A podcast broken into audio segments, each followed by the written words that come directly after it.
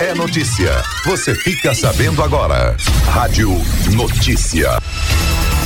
Quarta-feira, 23 de outubro de 2019, em Valadares 11 e 2. Ótimo dia para você que acompanha Mundo Melhor FM. Eu sou o Sávio Biscarabelli e este é o Rádio Notícias, edição das 11. Confira os destaques de hoje. Polícia Militar divulga resultados da Operação Minas Segura, realizada no leste de Minas. Acidente deixa um morto na BR-381 no distrito de São Vitor, em Valadares. E ainda, Senado aprova segundo turno da reforma da Previdência. Você ouve agora no Rádio Notícia. Rádio Notícia. Mundo Melhor FM. Bom dia. Na madrugada desta quarta-feira, um caminhoneiro morreu em um acidente na BR-381 no distrito de São Vitor, em Governador Valadares. Segundo as primeiras informações da PM, o motorista perdeu o controle do veículo próximo a um chalé e o caminhão acabou tombando. A carga teria se espalhado pela pista. O caminhoneiro ficou preso às ferragens e morreu no local. A perícia da Polícia Civil está sendo aguardada para a retirada do corpo. 11 horas e 3 minutos, o Corpo de Bombeiros entrou no terceiro dia de buscas pelo jovem de 21 anos que se afogou no Rio Doce, em Valadares, na última segunda-feira, dia 21. Na manhã desta quarta-feira, quatro militares com um barco e equipamentos de mergulho seguem as buscas por Fernando Júnior Ferreira Ventura, no mesmo local onde ele desapareceu. Ele nadava no rio durante um passeio com a namorada quando se afogou. 11 horas e 4 minutos. A Polícia Militar realizou durante todo o dia de ontem a Operação Minas Segura, com o alvo de desenvolver ações de repressão qualificada na cidade de Valadares e em outros 31 municípios da oitava região integrada de segurança pública. O balanço desse trabalho foi apresentado pela manhã de hoje no 6 Batalhão, pelo subcomandante da corporação, Major Carvalhais. Nós tivemos empregado um efetivo de 206 policiais militares, 55 viaturas, é, veículos fiscalizados foram um total de 596, né? Oito veículos apreendidos e nós tivemos um resultado altamente positivo para a comunidade, porque o objetivo dessa operação é justamente isso, potencializar a visibilidade e ostensividade da polícia, onde que aqueles, principalmente naqueles locais onde ocorrem crimes. Né? É, durante o dia todo nós tivemos diversas operações de batida policial, fiscalização de trânsito, é, intervenções em aglomerados urbanos, né? E o resultado foi bastante satisfatório, porque foram apreendidas armas de fogo dentro de Governador Valadares, foram apreendidas armas de fogo dentro de Aimorés, foi apreendido droga aqui dentro de Governador Valadares, em torno de 4 quilos de maconha. Foram oito pessoas, em torno de oito pessoas presas. No final, ainda nós tivemos, na operação, nós tivemos três menores apreendidos em ato infracional análogo ao crime de roubo. E essas pessoas, esses três menores, foram encaminhados para a delegacia e eles foram identificados em outros três crimes né, de ato infracional também, de roubo que estava cometendo na região do bairro de Lourdes. Então é justamente isso, a Polícia Militar se preocupa em colocar o nosso efetivo à disposição da população de bem, justamente nos horários e locais onde que está acontecendo o crime que a gente visualiza é, através da estatística. O Major Tiago Braga também participou da ação contra o crime e na entrevista coletiva falou sobre casos de relevância nessas apreensões. Um dos casos mais importantes que nós tivemos ontem aqui em Governador Valadares, no cumprimento de mandados no, nos bairros Palmeiras e Mãe de Deus, houve dois indivíduos presos, apreensão de uma arma de fogo é, tipo escopeta, mas também espingarda, que ela tem a característica basculante ali, calibre 28. E também houve apreensão de uma quantidade de maconha e dois chavadores. É, posteriormente, na continuidade da operação, após os cumprimentos de mandados, tivemos ali batidas policiais, saturação no setor Penha, onde que no bairro Novo Horizonte, ah, mais propriamente na rua E, teve apreensão de uma barra grande de maconha prensada e dois indivíduos envolvidos com tráfico que estavam envolvidos nessa ocorrência foram presos.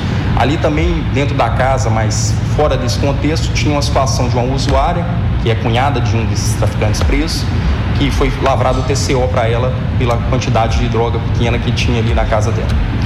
É, em continuidade, nós tivemos ali também outra atuação das guarnições de EPA, viatura de setor, e foi logrado o êxito da apreensão de 100 gramas de pasta base de cocaína com uma mulher que estava transportando dentro da sua bolsa no bairro Vila Rica, mais propriamente na Rua do Progresso.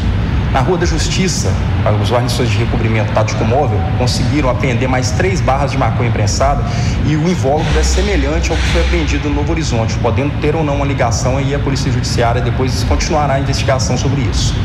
É, e mais tarde nós tivemos também a prisão de um outro indivíduo envolvido com a criminalidade, que estava com a pedra de crack de, aproximadamente 25 gramas, uma pedra grande, e mais 36 pedras de tamanho normal. Além disso, uma bucha de maconha grande e um cigarro de maconha.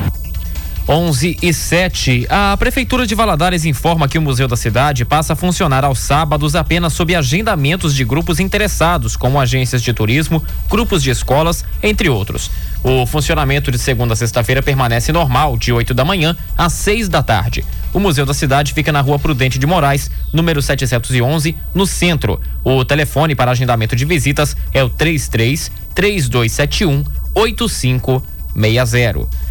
11 e 8. Para incentivar a produção de fruticultura em Valadares, a Emater realiza nesta quarta-feira o circuito Frutifica Minas. O evento é direcionado aos produtores rurais interessados no setor de fruticultura e será realizado no Parque de Exposições de Valadares. O Circuito Frutifica Minas tem o objetivo de estimular e apoiar a produção de frutas e conta com palestras e debates em diversas cidades do estado. 11 e 8. Senado aprova segundo turno da reforma da Previdência. O Senado Federal aprovou nesta terça-feira, em segundo turno, a reforma da Previdência. No primeiro turno, a PEC teve o aval de 56 senadores e 19 contrários. Na votação final, o número aumentou para 60 votos favoráveis e 19 contra. A proposta é colocada pela equipe econômica como a base para atrair confiança e investimentos ao país. Pelo Twitter, o presidente da República, Jair Bolsonaro, que está em viagem oficial para a Ásia, comemorou e disse que a nova Previdência é o caminho para o país decolar de vez. O governo deve ter uma economia de até 800 bilhões de reais com a reforma em 10 anos.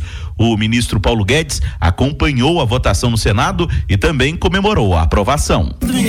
Foi o que era possível, estamos muito felizes com o resultado e estamos a caminho realmente comigo, agora do novo, vamos, vamos das próximas reformas. Ao declarar o resultado, o presidente do Congresso, senador Davi Alcolumbre, do Democratas, disse que a reforma é fruto de um acordo do próprio legislativo. É compromisso do parlamento brasileiro com a pauta do país, a maior reforma da Previdência da história desse país para o Brasil. Já o líder do DEM, Marcos Rogério, ponderou que a PEC é necessária, tanto que o número de votos pela reforma foi maior no segundo turno. A votação que tivemos no primeiro turno e aprovando uma reforma robusta que represente uma correção nos rumos da Previdência Social brasileira. Mas o petista Paulo Paim diz que a proposta vai punir os mais pobres e reduzir o valor de aposentadorias e pensões. Todos perderão com essa PEC, não escapa ninguém, porque o cálculo hoje, 80% das maiores contribuições daqui para frente é toda a vida. O líder da minoria, Humberto Costa, avaliou que a matéria teve avanços, já que deixou de lado a chamada capitalização, proposta do ministro Paulo Guedes, que sempre colocou o modelo chileno como algo a ser seguido. Que quer fazer aqui no Brasil aquilo que foi feito lá e que está levando hoje o país a viver um ambiente de incerteza, de instabilidade, de sofrimento.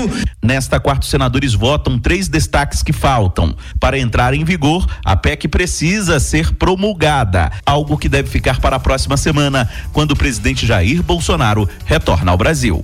Agência Rádio Web, de Brasília, Yuri Hudson. Esta edição do Rádio Notícias fica por aqui com redação de Jário Taborda e Sávio Scarabelli e trabalhos técnicos de Ednilson Silva. Mais notícias ao meio-dia e meia no Jornal da Itatiaia, segunda edição. Vem aí o Mundo Melhor Esportes com Osmar Xavier. Bom dia.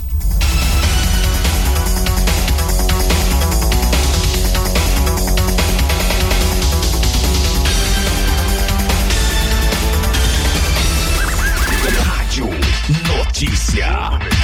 Mundo Melhor FM.